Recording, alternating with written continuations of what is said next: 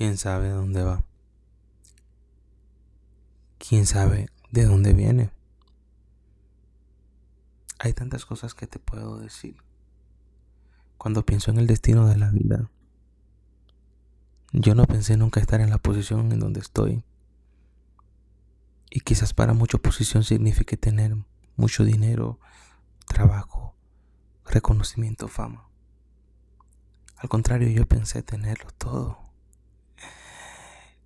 Lo más curioso de ese tipo de cosas es que en el camino tú te vas desinteresando cuando estás destinado a la grandeza. Y las cosas grandes que deseabas se convierten en ti, simplemente en ti, porque el grande eres tú, nada es más grande que tú. Ponemos las cosas más grandes que nosotros mismos, cuando realmente nosotros valemos no por lo que tenemos, sino por lo que somos.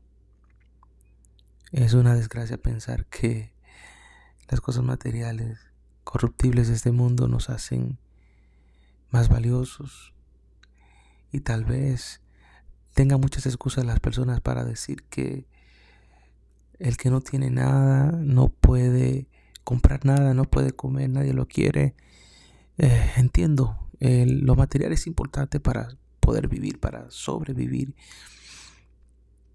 Hay que tener algo para ayudar a los demás también y no pensar tan egoístamente, pero al punto de